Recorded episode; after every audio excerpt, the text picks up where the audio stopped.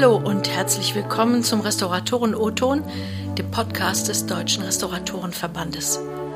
Mein Name ist Gudrun von Schönebeck und man hört es gerade, die Hauptdarstellerin dieser Folge ist eine Orgel. Um mehr über die Restaurierung dieses besonderen Musikinstrumentes zu erfahren, bin ich im Südschwarzwald gewesen und habe dort einen leidenschaftlichen Überzeugungstäter getroffen.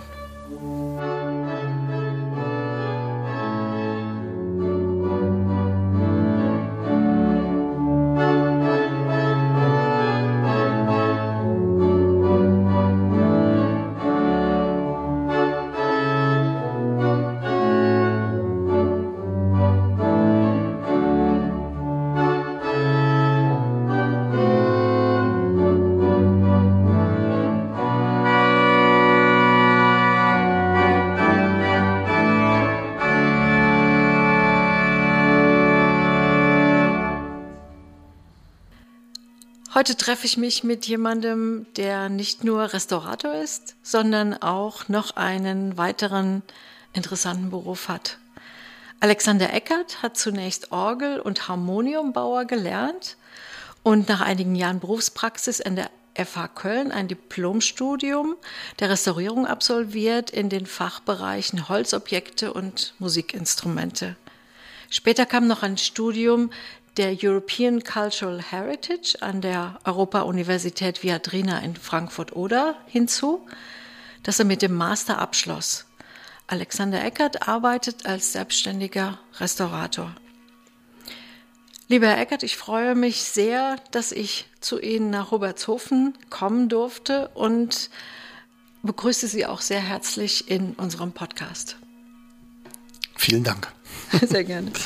ähm, wir sind in Obertshofen, einer kleinen, ich glaube 400 Einwohner großen Gemeinde im Südschwarzwald, sehr idyllisch. Die Kirchenglocken läuten gerade im Hintergrund. Äh, das Ganze liegt etwa zehn Kilometer ähm, entfernt von Donau-Esching und wir sind oder wir waren äh, bis eben in der St. Sebastian-Kirche, denn hier steht eine Orgel, die 123 Jahre alt ist und als Klangdenkmal eine sehr interessante Geschichte hat.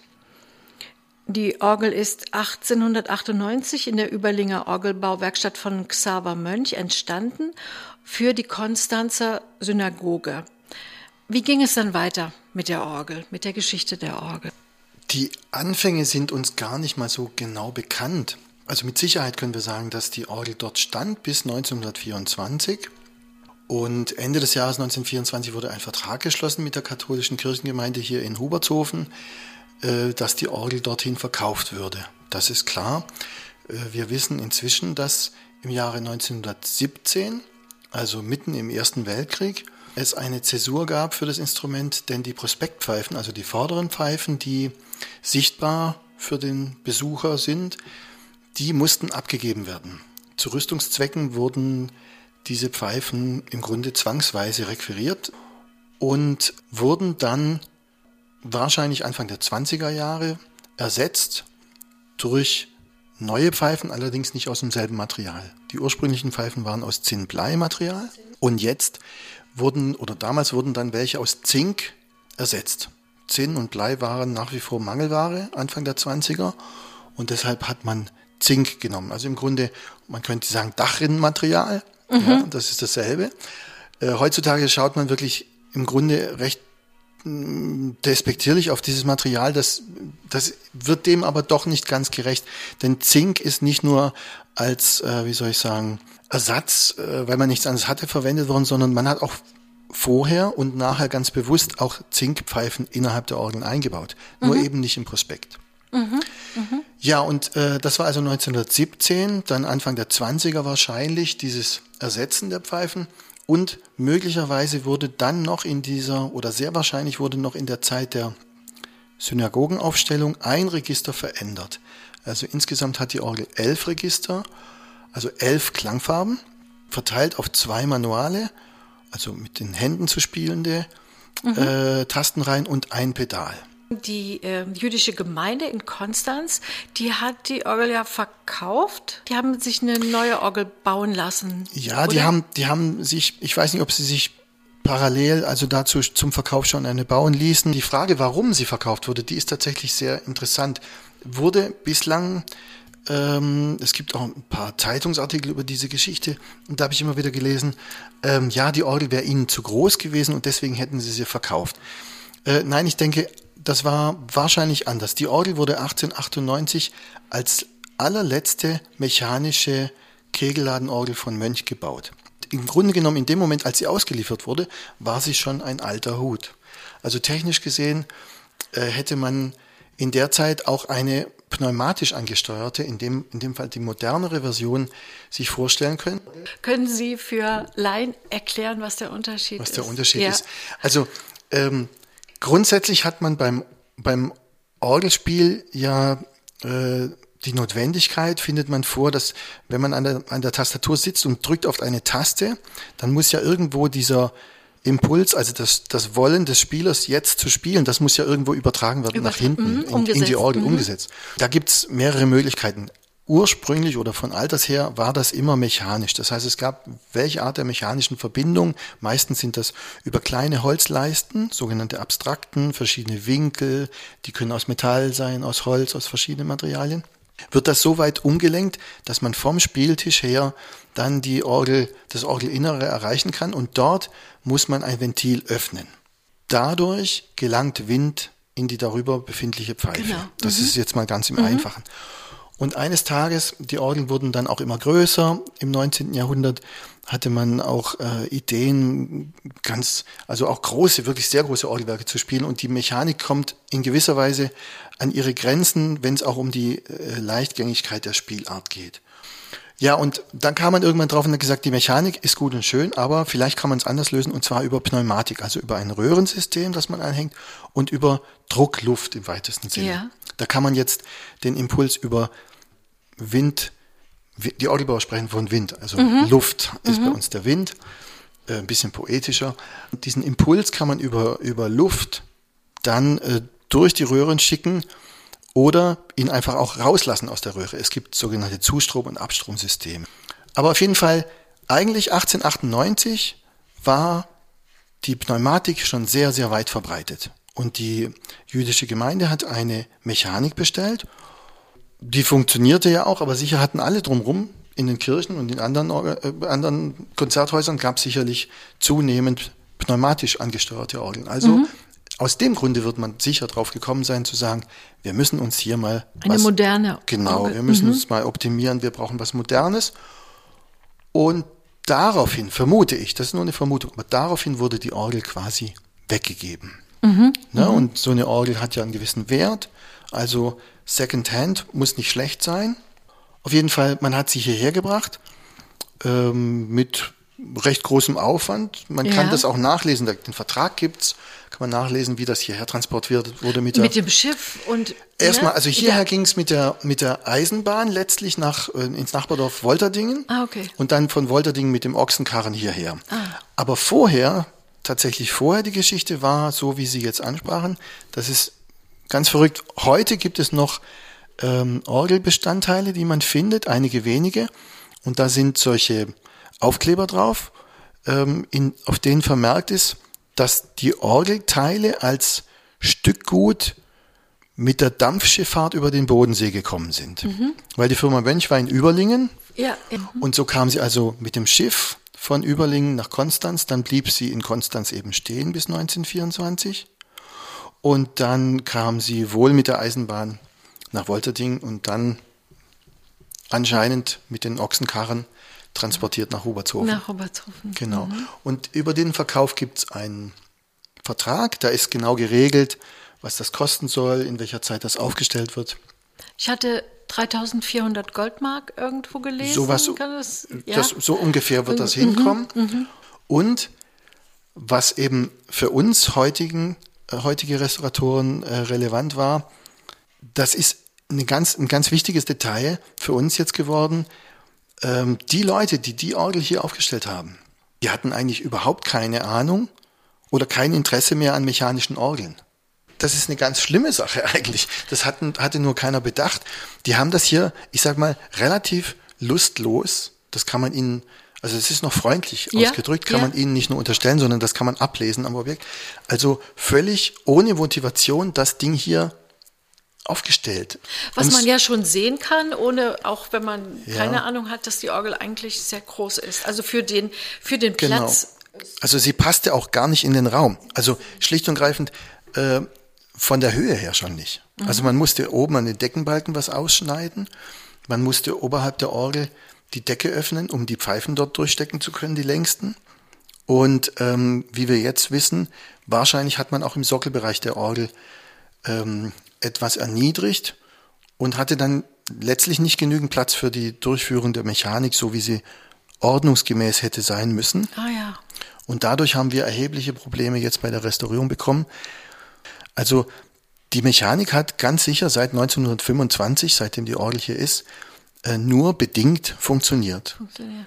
Das heißt, wenn wir jetzt ein Musikinstrument erhalten wollen, das spielfähig sein soll, auf dem ich jetzt, ich sag mal, über das Einfachste hinaus, also über ein einfaches Choralspiel hinaus, wirklich musizieren will, dann ist das mit dieser Mechanik schlicht und ergreifend eigentlich die letzten Jahrzehnte gar nicht möglich gewesen. Ja, nur die, die Organisten auf den Dörfern sind meistens so bescheiden, äh, die nehmen eben so, wie es, die nehmen es, wie es ist. Sie haben auch keine andere Möglichkeit, also beklagen sie auch nicht. Damit wird das gar nicht so publik, dass die Orgel gar nicht so kann, wie sie eigentlich sollte. Und jetzt standen wir vor dem Problem, was tun? Also streng genommen hätten wir, wenn wir jetzt die, die äh, Entwicklungsgeschichte des Objektes hätten absolut bewahren wollen, ganz puristisch, dann hätten wir es quasi so verquer wieder zusammenbauen müssen. Aber dann hätte man nie vernünftig, sag ich mal, drauf spielen können. Also kamen wir letztlich zu dem Schluss, wir müssen jetzt optimieren. Und da, was ich Ihnen vorher sagte, kommt dieses Stichwort ins Spiel, besser als das Original, Fragezeichen. Ja, das war ja. zu meinen Studienzeichen, äh, Zeiten, ja, das war verpönt. Natürlich, wir wollten ja, wir wollten das Original ja so erhalten als Dokument, äh, wie es überkommen ist. Und das, das ist aber eine Sache bei Musikinstrumentenrestaurierungen sowieso, die immer wieder aufkommt, äh, die Frage der Spielbarkeit. Also für Museen ist es relativ einfach. Die sagen, äh, ein Musikinstrument, ein historisches, ist ein Dokument, wie jedes andere historische auch. Und das muss unverfälscht erhalten bleiben. Also sagen Sie heute und sagen Sie, ich sag jetzt mal, in, in, in der westlichen Welt. Ne? Es gibt ja ganz verschiedene Zugänge zur Restaurierung. Wenn ich jetzt schon ein bisschen als Beispiel, ne, wenn man ein bisschen weiter in den Osten geht, ich habe das mal erlebt in Lettland, in Riga, ein Musikinstrumentenmuseum, da hatte ich eine Gruppe mit und die wollten immer auf den Klavieren spielen und taten das auch. Und ich habe gesagt, bitte lasst doch das. Ihr könnt doch nicht einfach in die Ausstellung gehen und hier spielen. Und da kam dann eine Museumsaufseherin und die sagte dann, oh wie schön, endlich erklingen sie wieder. Ja, das wäre natürlich in Deutschland undenkbar, wenn ich in ein Musikinstrumentenmuseum gehe. Ne? Aber zum Beispiel jetzt in Lettland, die hätten sicherlich auch gesagt, ja klar, wenn es einer restauriert, muss es auch spielen. Und so ist es jetzt für Instrumente, die im kirchlichen Gebrauch sind, natürlich auch. Niemand möchte 100, 150.000 Euro ausgeben für ein Instrument, das nachher nicht spielt. Ja. Wenn wir jetzt nochmal zurückgehen, also die Orgel ist dann hierher gekommen und ähm, Sie wurden mit der Restaurierung beauftragt. Sie hatten mir ja vorher das Protokoll sozusagen des erzbischöflichen Orgelinspektors Professor Dr. Kaufmann geschickt und da waren mir so einige Sachen aufgefallen, als ich das gelesen habe, dass ähm, er von unsensibel angebrachten Zutaten, Zubauten gesprochen hat und wörtlich das Wort verlottert gebraucht hat. Äh, es gäbe Windverlust, die Rückwand müsse erneuert werden und die klangliche Seite durch veränderte Prospektpfeifen und durch Eingriffe der 1970er Jahre sei extrem entstellt gewesen. Können Sie das bestätigen? Haben Sie das so vorgefunden? Ja, das kann ich natürlich bestätigen. Also alles, was in dieser Ausschreibung oder in diesen Grundlagenpapieren äh, stand, war, war richtig, was Sie aufgezählt haben. Leider war das noch nicht alles. Das ist so ein grundsätzliches Problem bei Orgelrestaurierungen. Äh, Man würde sich wünschen, dass vor einer Ausschreibung eines Auftrags, dass eine generelle Voruntersuchung gemacht würde. Das heißt, wie es auch in anderen Restaurierungsbereichen vorkommt, dass man sagt, okay, wir haben hier ein Objekt, ein Gebäude, was auch immer, und da müssen wir erstmal gucken, was wir da haben. Und nur dann kann man ja genau sagen, was einem quasi blüht. Also wenn man das Objekt wirklich kennengelernt hat, dann könnte man ja erst, kann man ja normalerweise erst entscheiden, welches Potenzial steckt da drin. Ne? Ich kann natürlich mir auch wünschen, ich möchte das Objekt in den und den Zustand versetzen, aber vielleicht gibt es das gar nicht mehr her. Also das heißt auch schon allein die Zielsetzung des Projektes äh, steht und fällt ja mit, mit, mit dem Bestand und mit dem Zustand. Das würde aber auch schon eine sehr fachmännische Beurteilung. Eine Voruntersuchung, genau. Ja. Das heißt, vor, wir haben sowas immer wieder schon gemacht. Das wird aber selten eben bezahlt. Das ist ein Riesenaufwand, eine Orgel vorzuuntersuchen, äh, indem man sie quasi komplett demontiert ja, indem man sie wirklich auseinanderbaut, alle Teile begutachtet. Sie, Sie sagten ja ähm, Veränderungen der 1970er Jahre. Ich mhm. hatte vorerzählt, ab 1917 Ausbau der ersten Pfeifenreihe, dann schon bis 1924 wahrscheinlich die zweite Pfeifenreihe ausgetauscht. Da flog also quasi schon die erste Flöte raus. Ne? Das war ja. so eine äh, Modesache wahrscheinlich. Also der Sound, würde man sagen, gefiel nicht mehr. Also brauchte man, brauchte man eine Änderung. Und das passiert bei Orgeln immer wieder. In diesem Fall auch in den 70ern. Da waren die Eingriffe dann sehr, sehr groß. Das heißt, man hat mehrere Register entfernt, umgebaut. Eine Geschmacksfrage tatsächlich? Ja, eine Geschmacksfrage und auch eine Frage der, dem, in dem Wunsch nach Möglichkeiten. Man hat über die Jahrzehnte hat man das, das Orgelnutzungsverhalten verändert. Mhm. Ja, man hat sich wieder besonnen. Hat das mit dem zu tun, was man spielen möchte, oder auch, hat es noch eben, andere? Eben auch, aber verschiedene. Das hat verschiedene Gründe. Die Orgel ist ja 1898 aus heutiger Sicht in der Romantik, wenn wir jetzt über Orgel sprechen, die romantische Orgelzeit entstanden. Die Zeit vorher, von, wir sprechen heute von Barock, ist da noch gar nicht so lange her. Ja. Ähm, aber war damals ähm, schon relativ in Vergessenheit geraten. Und es gab dann eine sogenannte Orgelbewegung, die sich etablierte, also ein, ein Movement könnte man heute sagen. Also es gab Leute, die gesagt haben, äh, romantische Orgel ist gut und schön, kann man auch viel mitmachen, wahnsinnig toll. Aber wie war das eigentlich früher? Und dann ging das, kam es dazu, dass man gesagt hat, wir wollen den Orgelbau und die Orgelkultur wieder reformieren. Es gab dann Orgelreformatoren sozusagen, die gesagt ah. haben, besinnen wir uns doch wieder auf das, was früher war. Und alle diese Prozesse haben viele Jahrzehnte gebraucht und die Orgeln, die schon existierten, die wurden leider sehr häufig einfach an diese verändern, sich verändernden geschmacklichen Gewohnheiten auch angewöhnt, also an, angepasst. So. Zum Beispiel in dem Pfeifen abgeschnitten. Genau, zum Beispiel, dass man gesagt hat, diese, die romantischen Orgeln, die haben sehr viele grundtönige, äh, eher tiefere Register.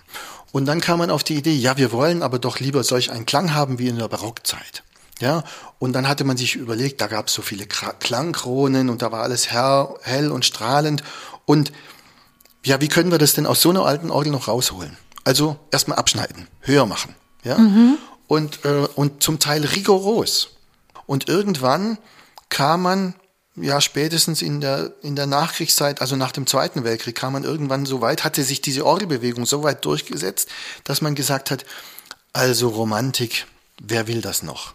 Ja, dann kam man zurück auf barocke Ideale. Man hatte aber gar nicht mehr, noch gar nicht richtig verstanden, wie eigentlich Orgeln in der Barockzeit wirklich gedacht waren. Mhm. Ja, und dann kam es, heute sprechen wir im, im Rückblick vom Neobarock. Also man hat dann tatsächlich Neobarock angefangen zu bauen und nun die existierenden Instrumente, die sollten ja eben sich auch mal anpassen.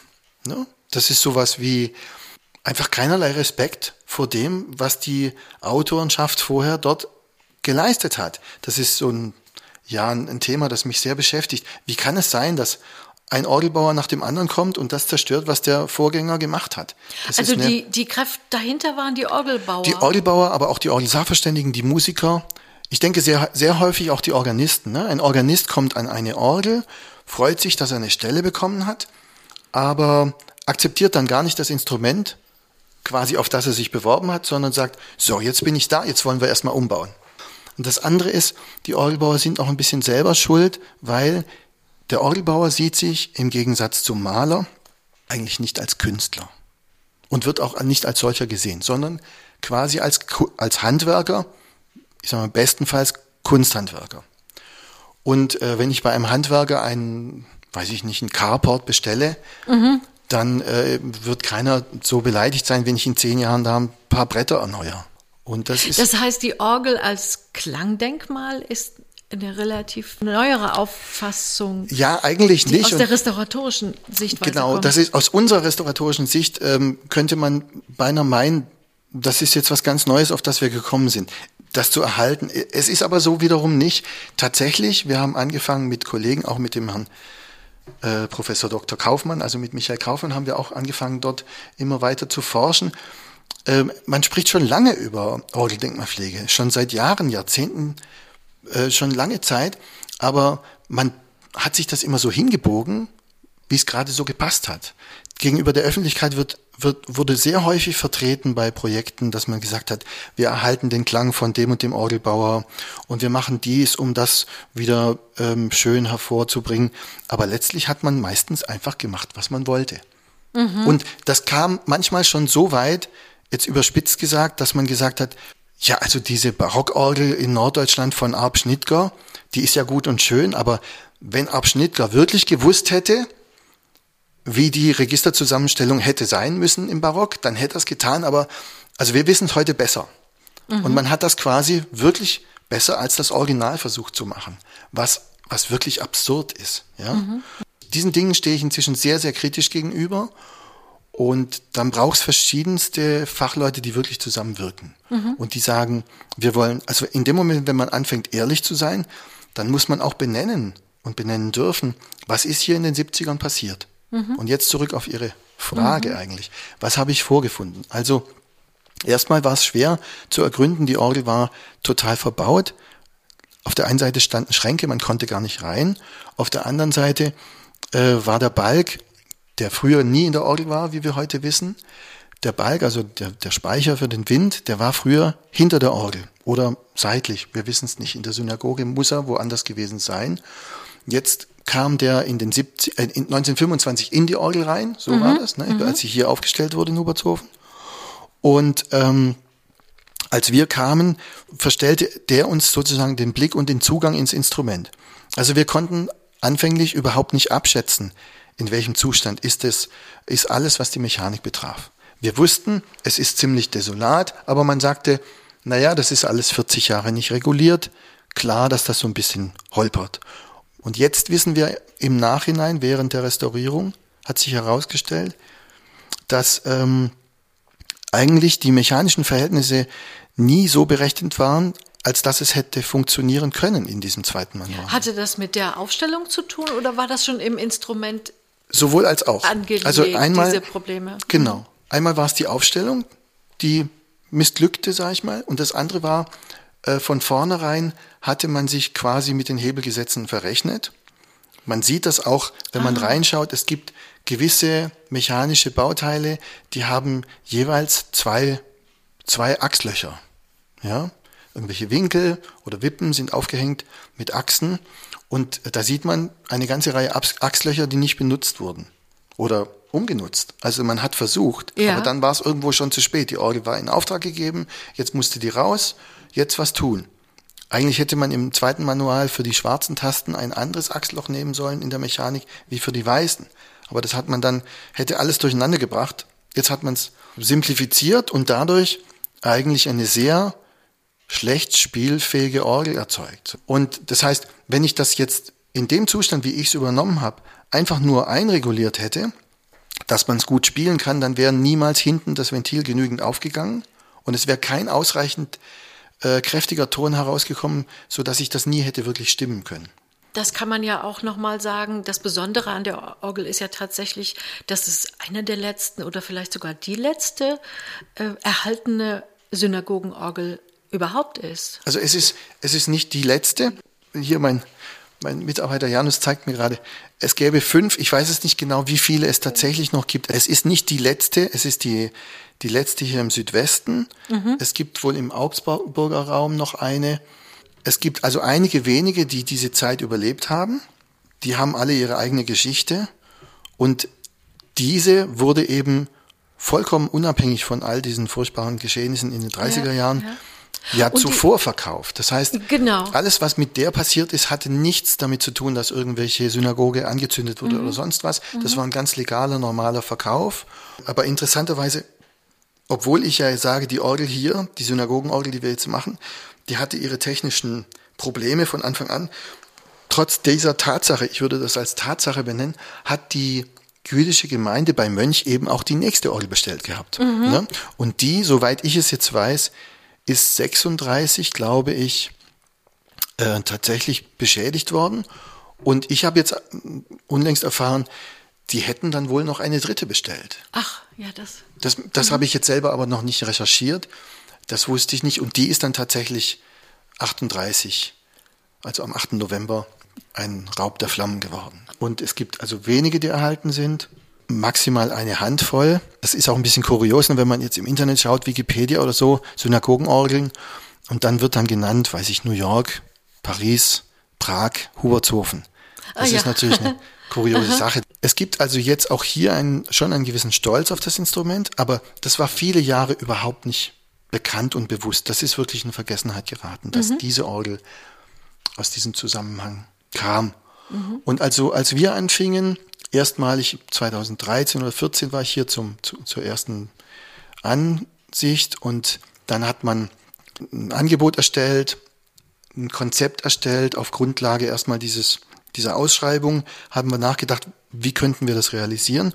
Aber wir haben uns tatsächlich auf die klangliche Frage erstmal konzentriert, weil es hieß ja, es geht um die Rekonstruktion vor allen Dingen der Klanglichkeit. Das heißt, wir haben uns vorab erstmal damit beschäftigt.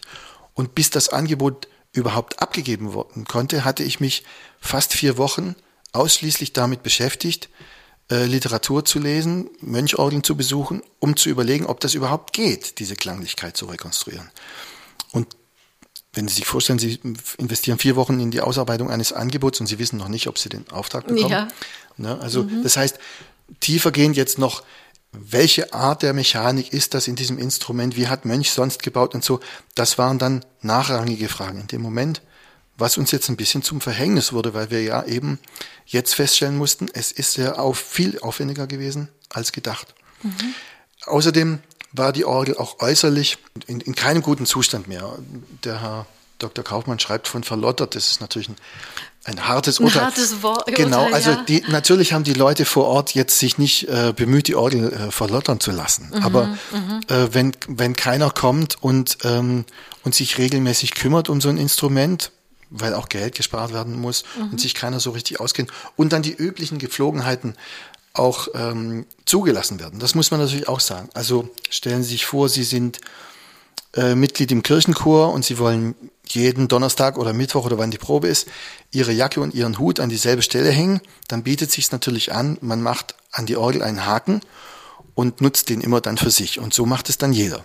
Ja, also das gibt es ja. sehr oft bei historischen Instrumenten. Äh, diese, Und das gab es auch hier. Das und gab's ist hier. kein Einzelfall. Nein, das ist kein Ja. Mhm. Einzelfall. Und dann natürlich auch sowas wie, klar wollen wir einen Schalter für das Gebläse vorne am Spieltisch haben. Also dann macht man irgendwie in den 60ern oder 70ern oder wann eine große Kiste dahin, so einen Schaltkasten und zieht alle möglichen Kabel über die historische Farbfassung. Also es sah wirklich schlimm aus.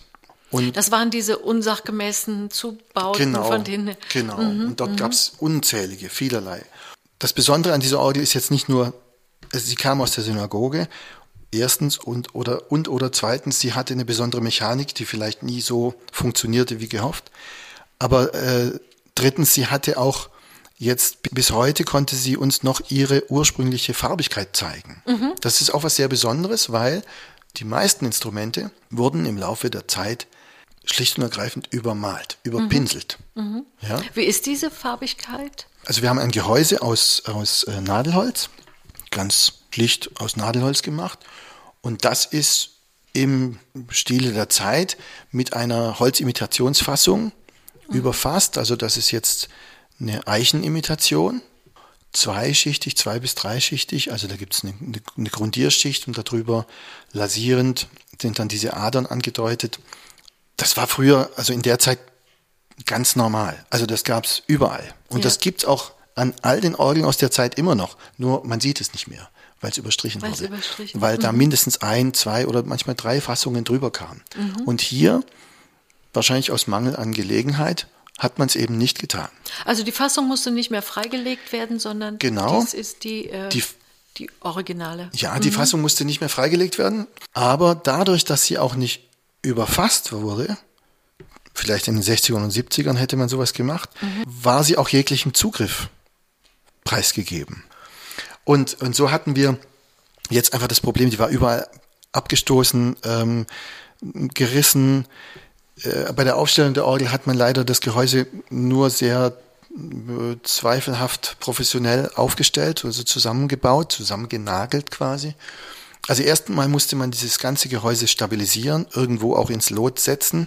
Das ging so weit, dass wir Erlebnisse hatten wie, äh, ich wollte den Windkanal, der von oben vom Dachboden runterführt in die Orgel, ähm, an dem habe ich gedacht, könnte ich einen Teil des Gehäuses befestigen, nachträglich, um es zu stabilisieren. Und als ich dann das soweit ausgerichtet hatte, brach der Windkanal auseinander. Weil mhm. der war auch nur, nur so, in Ostdeutschland würde man sagen, Lavede, irgendwo die Decke runtergehängt worden. So, ja. ja. Das war sehr problematisch. Dann gab es unzählige Risse und man musste also sehr viel kitten Holzergänzungen machen und ähm, dann die ganzen Installationen entfernen, überall die Kabeldurchgänge, Löcher, alles schließen. Das sind Dinge, die mache ich dann selbst mhm. oder mit Unterstützung mhm. von Mitarbeitern. Aber dann letztlich geht es ja darum, Fehlstellen zu schließen, eben auch farblich, äh, zu retuschieren. Es kommt jetzt noch zum Abschluss eine Firnisschicht drauf aber das kommt ganz am Schluss, wenn wir mhm. quasi fertig mhm. sind. Und gemacht habe ich das nicht selber, sondern ich arbeite mit einer Frau zusammen, die das kann, Antonetta Ferres. Die äh, hat ihre Firma in Böblingen bei Stuttgart und kommt dann und wann und dann viele Tage letztlich diese Retusche zu machen. Ja, ich denke, wir haben ein sehr schönes Ergebnis. Es gibt also die, die Holzimitationsfassung und dann nur ganz dezent gibt es ein paar Farbnuancen, ein bisschen vergoldete Stellen, aber sehr zurückhaltend. Und das mhm. ist aber auch typisch in dieser Zeit mhm. gewesen. An dieser Stelle möchte ich kurz unterbrechen und noch einmal unsere Hauptdarstellerin zu Wort kommen lassen. Was wir hören, ist ein Ausschnitt aus der Canzona in G-Dur von Franz Tunda. Das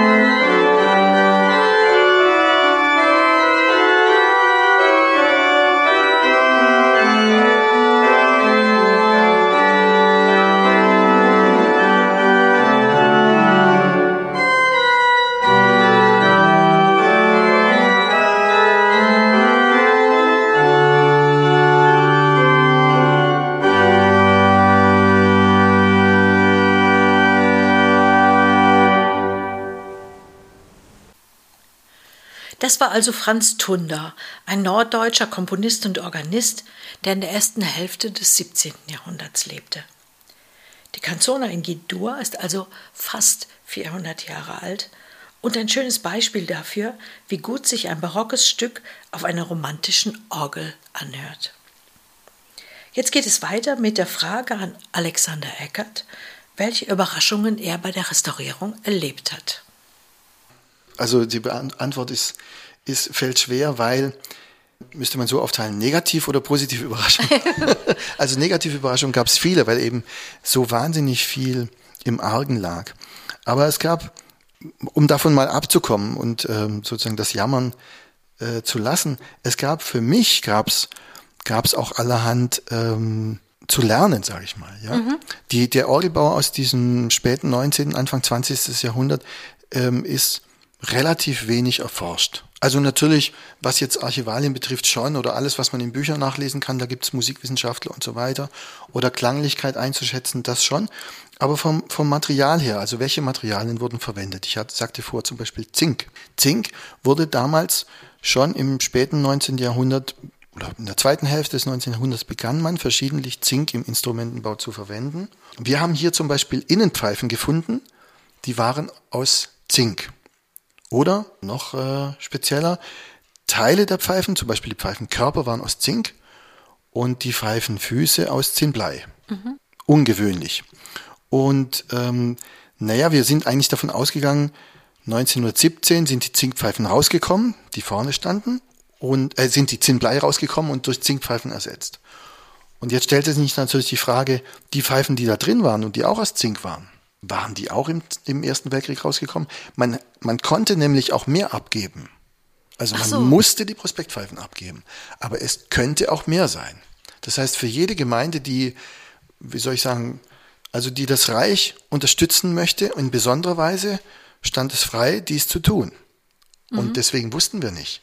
Wenn die jüdische Gemeinde sehr linientreu sein wollte, hätte sein wollen, hätten sie es abgegeben. Genau. Genau, mhm. also das hätte für uns geheißen, diese Pfeifen müssten eigentlich streng genommen ersetzt werden auf den vermeintlichen Zustand von 1898 und in Zinnblei gemacht werden. Aber das können Sie nicht mehr rekonstruieren. Aber das war, also ich, mhm. auf der anderen Seite natürlich, der Pragmatiker kommt und sagt, die Pfeifen funktionieren super, warum willst du die wegwerfen? Mhm. Mhm. Das hat uns keine Ruhe gelassen und wir haben dann angefangen, noch mehr Vergleichsobjekte zu sehen. Es gibt noch mindestens zwei Orgeln aus dem gleichen Jahr von Mönch. In einer Orgel, die offensichtlich vorgemacht wurde und auch mechanisch ist, kommen derartige Zinkinnenpfeifen nicht vor. In einer anderen aus dem gleichen Jahr kommen sie aber vor. Und dann muss man eben Vergleichsobjekte finden, von denen man sicher weiß, die sind aus der Zeit, na, wie, wie, wie es bei anderen Disziplinen auch läuft. Ähm, aber das waren für mich ähm, interessante Ergebnisse und Erlebnisse dann mit diesen Pfeifen, auch aus welchem Zink. Also das ist bei Weitem kein reines Zink, das sind Zinkmischungen, die heute überhaupt nicht mehr vorkommen. Mhm. Wenn ich sowas nachbauen will, was wir zum Teil gemacht haben, äh, dann habe ich ein Problem, weil ich das Material gar nicht mehr bekomme. Sie hatten ja eben auch das schon angesprochen, einen gewissen Zielkonflikt, wo man sagt, es gibt musikalisch praktische Aspekte, Stichwort Spielbarkeit mhm. und vielleicht denkmalpflegerische Aspekte, die nicht immer äh, identisch sind. Äh, war das hier bei der Orgel dann auch so, beziehungsweise es war ja so und wie, wie haben Sie das gelöst? Ja, das, das war so und das ist bis heute so. Also das wird auch so sein, bis die Orgel eines Tages hoffentlich in naher Zukunft fertig sein wird. Wir haben das folgendermaßen gelöst. Wir haben das es so gemacht, wie wir es gelernt haben. Wir haben ganz behutsam angefangen. Wir haben vorausgesetzt, dass alles das, was uns äh, übergeben wurde, erhaltenswürdig ist. Und haben damit wahnsinnig viel Zeit verbracht. Mhm. Vor allen Dingen in puncto Mechanik hat meine Mitarbeiterin Franziska Bühl ein Dreivierteljahr sich mit der, mit der Restaurierung der Mechanik befasst. Zunächst also wirklich mit der Restaurierung, also einfach das so zu nehmen, wie es ist und wiederherzustellen, dass die Funktionen äh, gegeben sein könnten. Aber wir haben schnell festgestellt, vieles ist so ja, laissez-faire-mäßig hergestellt worden. Und dann haben wir gesagt, naja, aber das wird ja immer klappern. Also das ist bei historischen Orgeln immer so ein Problem. Die sind sehr klappernd, wenn man da drauf die klappern ja. beim Spielen. Aha. Das gehört auch dazu. Das ist auch okay. Das halten wir auch aus. Aber das war ein wirklicher Klapperkasten. Und dann haben wir gesagt, das geht ja nicht. Also sagen wir irgendwelche Wippen im Wippenmechaniken im Spieltisch. Ja, dann hieß es, na klar, warum klappert das? Weil die, die Achsen, die dadurch Holz laufen, das ist alles ausgeschlagen, da müssen wir was machen. Letztlich hat es keinen Wert. Na, dann ging das schon los mit mhm. diesem Zielkonflikt. Lassen oder nicht? Und das sind dann so Spezialfragen. Also wie kann eine Holzwippe geführt werden, dass sie eben auf einer Achse läuft? Das kann man direkt in Holz machen, man kann das austuchen, dazwischen noch mit so einer ähm, Kerntuchschicht oder dergleichen. Und zum Beispiel das haben wir nicht gemacht. Also heute würde man das immer in, in Tuch laufen lassen, wenn man es neu baut. Aber das haben wir zum Beispiel nicht gewagt, weil wir gesagt haben, wir, wir bleiben da bei der originalen Technik sozusagen. Wir lassen ja. Metall in Holz. Aber irgendwann haben wir gemerkt, wir machen es vielleicht die Achse nicht mehr in Messing, sondern letztlich aus Neusilber, weil sie einfach besser läuft. Ne? Mhm. Also das heißt, da haben wir den Pfad der Tugend schon verlassen. ja, dass man sagt, wir, wir erhalten alles, was wir bekommen haben. Wir haben ja die klare Aufgabe, es muss ja doch auch spielen. Und da muss man abwägen. Und das sind Diskussionen, das heißt, das sind viele kleine Entscheidungen. Das sind also sehr, sehr, sehr ja. viele kleine. Das mhm. sind endlos viele kleine Entscheidungen. Mhm. Und deswegen bin ich auch endlos dankbar, dass ich das nicht alles alleine machen musste, beziehungsweise nicht alleine denken muss. Das ist das Wichtigste in meinem Beruf. Ich brauche Ansprechpartner, mit denen ich auf Augenhöhe diskutieren kann. Das heißt, die eben auch Erfahrungen haben oder neugierig genug sind oder, wie soll ich sagen, auch mutig genug sind, Dinge offen anzusprechen. Es bringt nichts, dogmatisch zu bleiben und zu sagen, mhm. es muss ja so sein. Oder auch im weiteren Umfeld. Man, man braucht Fachkollegen, die man ansprechen kann. Und die sagen dann, habe ich auch schon mal gehabt. Haben wir so gelöst. Naja, das gefiel mir dann vielleicht nicht. Oder das wäre doch eine Idee. Mhm. Ja? Genau mit der Auswahl von Materialien. Es gibt Leute, die hängen total ähm, an den historischen Techniken, was auch sehr, sehr gut ist. Einerseits. Auf der anderen Seite, ähm, ich kann mich hundertmal bemühen, in gewissen Zusammenhang mit Warmleim versuchen, was zu fixieren. Wenn es an dieser Stelle aber einfach äh, mechanisch so beansprucht ist, dass es nicht hält, dann komme ich vielleicht nicht drum rum, Epoxid zu benutzen. Dann kommen natürlich die Restauratoren von der Hochschule und sagen, Achtung, Reversibilität. Ja, ich sage ja. dann inzwischen, und wer möchte diesen Kleber aus der Stelle wieder raushaben und möchte erreichen, dass es nicht funktioniert? Ja. ja? Aha. Aber da gibt's natürlich die und die Ansicht. Äh, wir haben das am Ende so weit getrieben, dass wir gesagt haben, die Mechanik muss verlässlich laufen, sie soll wenig klappern, sie muss verlässlich laufen, das heißt, alle möglichen Befestigungen müssen stimmen und müssen halten. Das war ein Riesenproblem. Jetzt haben wir es präzisiert, jetzt haben wir es aber im Bestand gangbar bekommen und dann kann man sagen, und jetzt können wir demnächst mal Musik machen. Mhm. Und dann stellten wir aber fest, dass vor allen Dingen die längeren mechanischen Holzverbindungen, die kleinen abstrakten, also diese Zugrouten, mit denen man die Töne von vorne nach hinten bringt, sozusagen die Impulse, dass die letztlich einfach aus dem falschen Holz gesägt wurden. Ich habe immer gesagt, zum Hühnerstallbau war es top geeignet. oh ja, je. Aber einfach aus solchem Holz geschnitten, dass es spätestens nach einem Umzug und dann noch Heizen und was kommt da alles dazu, die sind so krumm gewesen. Und das ist eben ein Teil der vorher beschriebenen Thematik.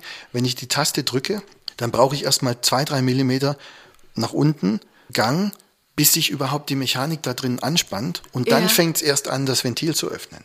Mhm. Also wie gesagt, so kann man vielleicht Hühnerstalltüren öffnen, aber kein Musikinstrument mhm. Äh, bespielen. Und das war eigentlich dann letztlich der schwerste Schritt, so für mich zu sagen, Entweder wir begnügen uns mit einem weiterhin dritt- oder viertrangig bespielbaren Objekt, oder wir sagen jetzt speziell in diesem Bereich der waagrechten Abstrakten, wir tauschen sie gegen neue aus.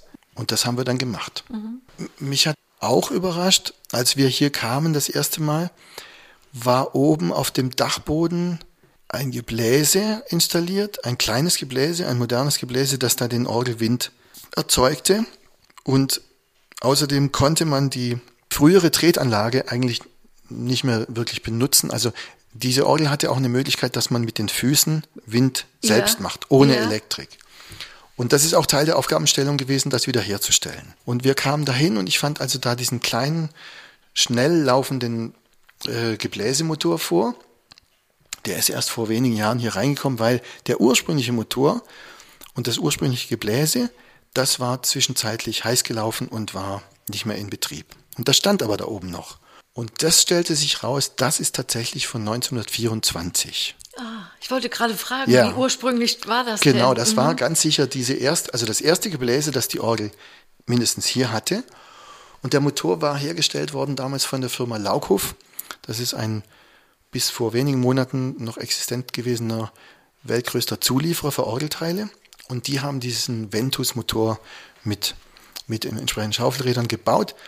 Und der war also bis in die Nullerjahre, denke ich mal, immer in Benutzung. Mhm. Und wir haben gesagt, okay, das ist sowas Besonderes.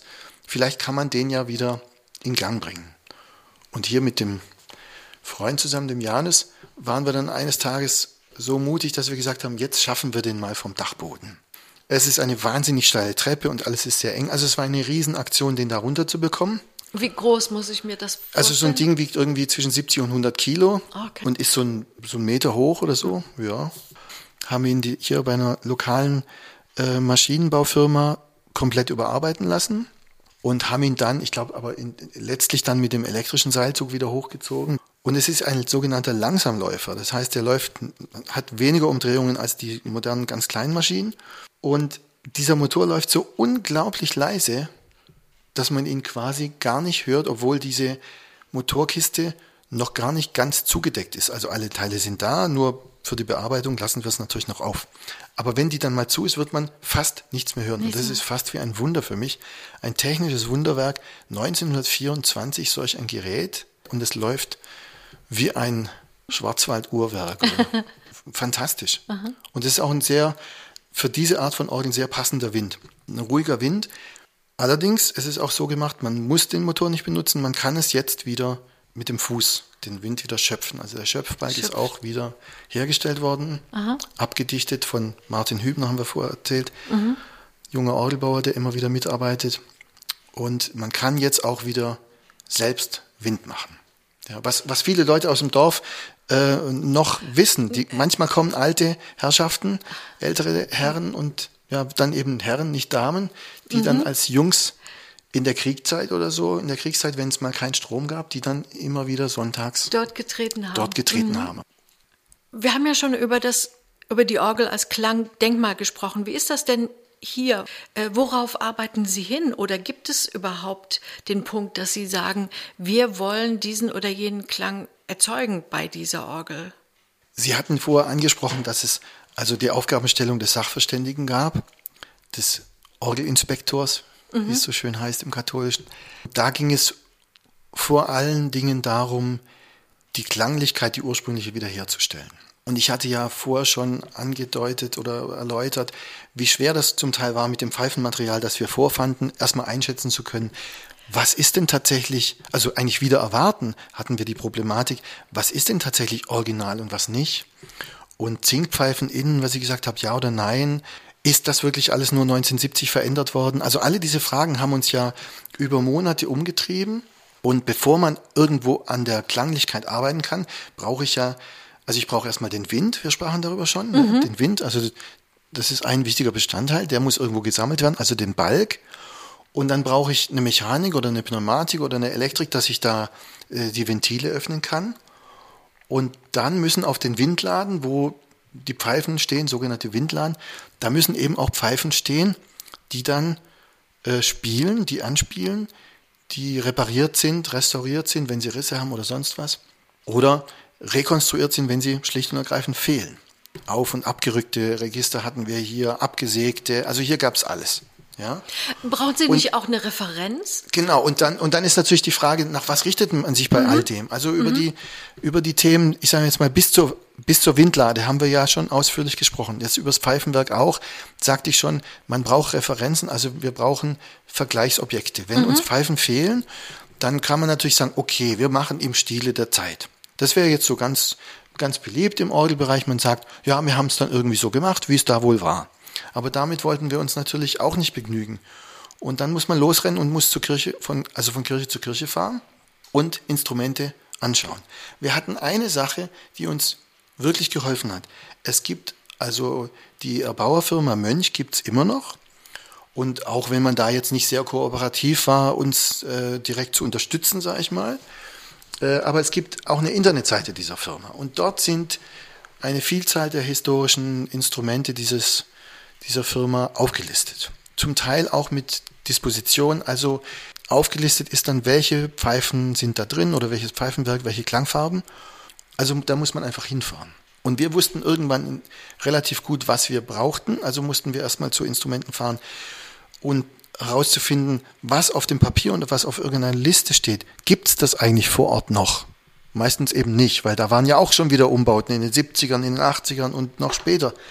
Aber man hat ja mal Glück oder ein Kollege sagt oder ein Organist sagt, ja, wart ihr schon da, fahrt doch da mal hin. Und so kam es eben dazu, dass wir konkret Beispiele hatten. Also wir haben dort zwei ganz besondere Flöten in der Orgel. Das sind so meine Lieblingsobjekte, sage ich mal. Eine hieß ursprünglich mal Flau Flöte, Flauto, Flöte in dem Fall, Flöte amabile, acht Fuß. Also liebliche Flöte. Und die ist fürs zweite Manual grundwichtig, wurde aber in den 70ern zum Teil eliminiert, zum Teil aufgerückt, also degradiert zu einem kleineren, also im, im Sinne der ursprünglichen Orgel unwichtigen äh, Flötenregister. Ja. Aber eine liebliche Flöte, acht Fuß, die wieder zu erhalten, das war natürlich ein Ziel. Und wir haben tatsächlich eine liebliche Flöte, die auch so heißt. Flöte amabile, acht Fuß, gefunden in einer Orgel Richtung Bodensee, Lippertsreute, eine Gemeinde. Und da ist genau diese Flöte drin, von zehn Jahre älter. Aber die haben wir dann ausgebaut. Die Leute in der Gemeinde waren super nett, haben uns Ach, gelassen. Ja. Das ist auch wichtig. Also wir haben auch erlebt, dass Leute gesagt haben, ihr kommt hier nicht rein. Aha. Wir wissen ja, was ihr für welche seid. Ich sagte dann, ach so, woher wisst ihr das und was sind wir für welche? Also, wo man, Sie bauen Sachen aus. ja, oder nehmen die mit. Oder manchmal kommt man irgendwo hin und sagen die Leute, oh toll, ihr interessiert euch für unser Instrument. Und so kam es also, wir haben die zwölf fehlenden Pfeifen der Flöte Amabile jetzt wirklich rekonstruieren können nach dem Vorbild in Lippertsreute. Das hat geklappt. Aber wir hatten noch ein größeres Problem. Wir haben hier noch eine Flöte d'Amore, also eine Liebesflöte. Schöner geht's nicht mehr. Und diese Liebesflöte äh, hat aber nach den Listungen, die ich vorliegen hatte, Mönch nur ein einziges Mal gebaut, kann man sagen, aber wahrscheinlich nicht ein einziges Mal nur gebaut, aber ein einziges Mal so genannt. Aber es gab keine andere Flöte d'Amore in keiner anderen Mönchorgel. Wahrscheinlich. Und nun war die Frage, was tut man jetzt? Dann sind wir mit Franziska Böhl auf und ab gefahren, haben verschiedene Mönchorgeln und deren Flöten gehört. Und es war klar, es könnte eine Flauto Dolce sein, die wir suchen. Also nicht eine Liebesflöte, aber eine süße Flöte. Süße Flöte. Genau. Äh, Flauto Dolce, Vierfuß könnte es auch sein. Und so sind wir dann im Südschwarzwald, in Dillendorf, in einer ganz kleinen Gemeinde gewesen. Und die hatten eine Flaute Dolce, wo wir sagten, das passt klanglich zu unserer Amabile.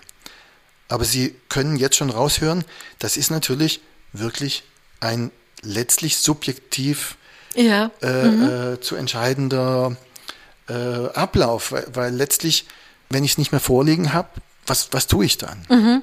Aber das klang so wunderschön. Und wir waren dann auch mit ähm, unserem Intonateur dort in der Kirche. Wir waren also mehrmals da, wir haben uns das nicht leicht gemacht, aber wir haben gesagt, das würde passen und das ist süß und könnte auch die Liebe vermitteln. So, das war die, die Sache. Und dann musste man es ja noch bauen. Und ich hatte ex extra inzwischen in, in unserem Standort die Werkstatt ausgebaut, weil ich selber die Pfeifen alle machen wollte. Und dann reichte mir die Zeit nicht. Jetzt habe ich einen, einen Orgelbaumeister aus dem Schwarzwald angesprochen, Daniel Gruber, der ist exzellent, wenn es um historische Nacharbeiten geht. Und, und jetzt hat der Daniel Gruber diese Flöte für uns nachgebaut. Und sie stand jetzt letzte Woche schon einmal drin, ist aber noch nicht erklungen. Wir müssen da noch die Vorintonation machen, beziehungsweise die Hauptintonation. Und das macht mein Intonateur Martin Terhaseborg aus Norddeutschland, mit dem ich seit vielen Jahren zusammenarbeite. Und mit dem zusammen entwickelt sich dann natürlich auch solch ein klangliches, nicht unbedingt das Konzept, das hat ja der, der Orgelbauer letztlich vorgegeben. Aber äh, mit dem ent entwickelt sich das Vorgehen, wie komme ich zu dem wahrscheinlich originalen Klang wieder hin. Oder ich will so sagen, zu der originalen Klangidee. Das heißt, soweit es geht, gehen wir auf das zurück, was wir Vorbilder, was wir an Vorbildern vorfinden. Und alles andere wird letztlich dann bestimmt durch die Pfeifen seriös aufstellen, dass sie wirklich stehen. Dann brauche ich den richtigen Wind, was ich sagte, die Mechanik muss funktionieren und muss verlässlich auf und zu machen, was ich an Ventilen brauche. Auch die Tonhöhe zum Beispiel. Ne? Man kann ja, heutzutage hat man, man sagt, ja, Kammerton 440 Hertz oder so. Das ist für uns, ich sag's frei raus, überhaupt nicht von Bedeutung. Also der Martin Haseborg und ich, wir nehmen die Orgeln, wie die sind. Aber wenn ich verschiedenartige Pfeifen habe, dann muss ich allen gerecht werden. Das heißt, auch der Wind, der da reinkommt, die Windmenge und vor allen Dingen der Winddruck, den kann ich nur in gewissen Bereichen höher machen oder runtersetzen. Oft wurde es in früherer Zeit verändert und vielleicht zu wenig oder zu viel genommen und wir gehen dann wieder auf das zurück, was wir denken und das kommt einfach durch Probieren und durch Erfahrung und natürlich durch 30 Jahre lang durch die Welt tingeln und Orgeln anhören und dann sagen, das könnte, so wie da, könnte es hier auch gewesen sein. Das ist wie bei den Menschen, die muss man einfach nehmen, wie die sind. Und die Pfeifen haben, die haben ihre Art zu sprechen und hier kommt was, glaube ich, am Ende sehr Schönes raus. Nun ist ja 2021, das ist auch ein Grund, warum ich überhaupt hier bin, die Orgel zum Musikinstrument des Jahres ausgerufen worden. Und Es gehört zum immateriellen Kulturerbe der Menschheit, das Orgelspiel und der Orgelbau. Und so wie ich gelesen habe, gibt es in Deutschland rund 50.000 Orgeln. Wie ist es denn um die Lage der deutschen Orgeln bestellt? Kann man das so pauschal sagen oder ist das sehr unterschiedlich? Das ist sicherlich sehr unterschiedlich, möchte man meinen. Mhm. Allerdings ist es so, es gibt schon gewisse Tendenzen in der Entwicklung, sage ich mal, äh, wie es weitergehen könnte mit dem Orgelbau, mit der Orgelrestaurierung, mit der Erhaltung. Das Ganze wird stehen und fallen mit dem Interesse, also die, das Interesse am Instrument selbst. Und wir wissen ja, Kirchenaustritte sind kein Geheimnis, die gibt es, das hängt zusammen. Das heißt, es werden immer weniger Menschen Orgeln hören, schlicht und ergreifend. Also je mehr Leute aus der Kirche austreten, desto weniger gehen auch in die Gottesdienste.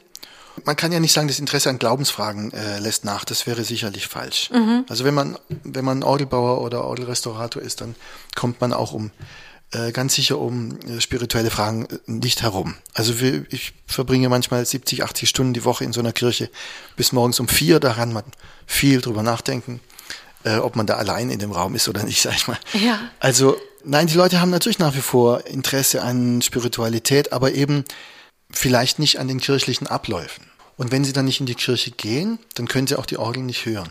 Und damit wird ein früher geradezu natürlicher Umgang mit diesem Instrument irgendwann zum Besonderen, zum ganz Speziellen. Mhm. Das ist eine Sache, die, die macht uns jetzt schon zu schaffen.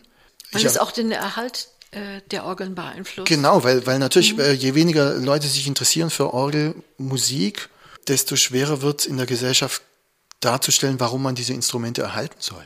Die ähm, kirchliche Nutzung wird ja auch zunehmend weniger. Also jetzt hier in Hubertshofen äh, findet ja nicht jeden Sonntag noch eine Messe statt, ne? sondern mhm. ein, zweimal im Monat. Und jetzt heute war Rosenkranz. Nicht immer, also es gibt auch nicht mal, wenn Messe ist, gibt es ja auch nicht unbedingt einen Organisten oder eine Organistin, die spielen genau. kommt. Ein Instrument wie in Hubertshofen hat für mich klar eine Chance, auf lange Sicht gehört zu werden, weil es eben so besonders ist. Es hat eine besondere Geschichte, fast einmalige Geschichte als Synagogenorgel. Es steht zwar in einem kleinen Dorf, aber das Dorf ist Teil der Stadt Donaueschingen. Es gibt ein, ein, ein, eine Jahrhunderttradition eines Musikfestivals. Zwar eigentlich moderne, zeitgenössische Musik, aber auf solchen historischen Orgeln kann man viel machen. Also ich, ich träume quasi jetzt schon davon und habe auch schon einen Komponisten angesprochen, für diese Orgel zu komponieren. Ah, ja, das wäre natürlich fantastisch, das in dieses Festival mit einzubeziehen. Und dann hat so ein Instrument auch für die Zukunft eine Chance, weil äh, es kommen dann vielleicht zu Konzerten Leute in Kirchen, hören Orgeln und sagen, oh, wie toll. Und vielleicht erfinden, vielleicht finden sie dann auch die Lust sozusagen an der Orgelmusik, ähm, den Weg dahin wieder und, und sagen, ich könnte ja auch mal gehen, wenn sonst was ist. Das ist das eine. Aber das andere ist, ich brauche natürlich Organisten, die darauf spielen. Wenn ich ein schwindendes Interesse feststelle, äh, der Allgemeinheit an den Dingen, dann muss ich mich nicht wundern, wenn deren Kinder, die da nicht mehr hinkommen, auch nicht mehr Orgelspiel lernen. Also ich denke, wenn wir, wenn wir die Orgelmusikkultur aufrechterhalten wollen und in die Zukunft führen wollen, dann müssen wir, wie bei allen Dingen, ganz im Kleinen anfangen. Mein Traum oder meine Vision ist, und ich bin nicht der Einzige, der das so sieht, man muss schon bei den Kindern anfangen. Ich habe einen kleinen Sohn, der ist fünfeinhalb. Und obwohl seine Mutter als Sängerin Orgelmusik eigentlich nicht so toll findet, äh, kommt er immer wieder gerne mit. Mhm. Hört sich das an und geht regelmäßig mit mir zu Orgelkonzerten. Und dann nimmt er eben seine Stifte mit und malt da. Und da kommen tolle Bilder raus. Und ich denke, das, das könnte was sein für die Zukunft. Wir müssen äh, die Kinder, die Schulkinder, einladen, das zu hören und auch neue Formen finden. Also natürlich, wenn ich einem Fünfjährigen sage, du musst hier sitzen auf dem Platz, darfst dich nicht bewegen und in einer Stunde ist es vorbei, genau. das ist ja eine ja. Folter, eine Folterstunde. Ja, ja? ja. Aber man kann ja auch Wandelkonzerte machen. Also die Orgelmusik aus allen Zeiten ist hochinteressant. Aber ich kann ja jetzt da nicht die ganze Welt retten, sozusagen, die ganze kulturelle Welt. Aber äh, im Bereich der Orgel, da kann man, glaube ich, viel tun. Es wird nicht funktionieren, wenn wir nur im Berliner Dom oder ich weiß nicht in der Stuttgarter Stiftskirche oder wie auch immer äh, Leuchtturmprojekte durchführen und dort große Konzerte veranstalten und sonst auf dem Lande passiert nichts.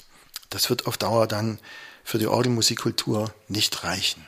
Mhm. Wir müssen da mehr in die Breite gehen und da muss man sich neue Konzepte überlegen. Bespielbarkeit des Instruments oder Musikinstrumente, ja oder nein, ist ja Thema in der Restaurierung. Klar. Aber wer interessiert sich als Nichtmusiker für ein nicht spielbares Instrument? Mhm, also in den Kirchen, die müssen spielen. Ja. Oder, das kann man natürlich auch machen, man kann auch sagen, hier ist eine Orgel, die ist sehr bedeutsam, ne, organologisch betrachtet, eine tolle Entwicklung, ein außergewöhnliches Objekt. Äh, wir haben aber äh, weder Interesse noch Mittel, das Objekt zu restaurieren. Das wird jetzt mehr und mehr der Fall in den Gemeinden. Dann müssen wenigstens Konzepte entwickelt werden, wie ich das auf Dauer schützen kann. Mhm. Also zumindest, ich sage jetzt mhm. mal, für bessere Zeiten erhalten. Auch das mhm. muss dann ja überlegt werden. Ich denke, Konzentration aufs Wesentliche. Also welche Objekte, das muss man zwangsläufig irgendwann auch tun. Welche Objekte sind, wenn ja, warum und wie erhaltenswürdig? Ähm, welche, ich will nicht sagen, sind zweitrangig, aber welche sind jetzt vielleicht gerade nicht dran? Dass man Prioritäten dann setzt genau. und nicht alles gleichermaßen. Genau. Was nicht funktioniert, ist, dass irgendein Fachmann oder irgendeine Fachfrau kommt und innerhalb einer Kirchengemeinde äh, proklamiert, ihr habt eine tolle Orgel und die müsst ihr erhalten und jetzt müsst ihr das und das und das alles dafür tun. Wenn die Leute das nicht wollen, wird es sehr schwer. Sondern im Gegenteil, äh, man muss Lust auf die Sache machen, Interesse schaffen. Mhm. Es reduziert sich häufig inzwischen auf eine Diskussion zwischen Fachleuten, Organisten und so weiter. Und das muss uns gelingen, die Menschen mitzunehmen. Das würde ich gerne als Schlusswort nehmen, weil ja. das, das ist auch eine, äh, bei allen Problemen, dass es eben auch eine positive, ja, eine positive Perspektive gibt. Genau. Insofern bedanke ich mich ganz, ganz herzlich für das, was Sie uns gezeigt und auch zu Gehör gebracht haben und für dieses Gespräch. Vielen Dank, Herr Eckert. Ebenso. Herzlichen Dank.